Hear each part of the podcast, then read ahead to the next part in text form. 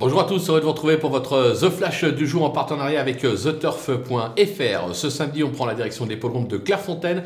On sera en réunion 1 et ce sera dans la cinquième course du programme.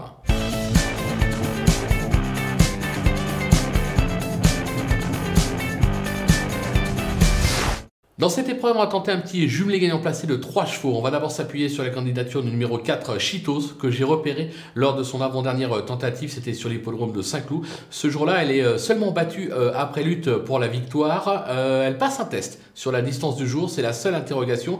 Mais j'ai la sensation qu'elle est taillée justement pour y réussir. Je pense qu'elle peut passer le poton en tête.